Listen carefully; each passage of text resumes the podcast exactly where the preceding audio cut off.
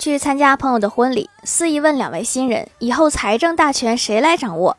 两个人同时说自己。司仪皱了皱眉说：“出道题考考你们，谁答出来就归谁吧。”于是先给新娘出题：“一斤西红柿一块钱，两斤多少钱？”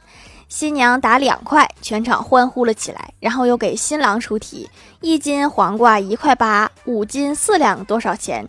新郎脱口而出：“九块七毛二。”好拼呐！为了财政大权，刚刚人脑当电脑用了吧？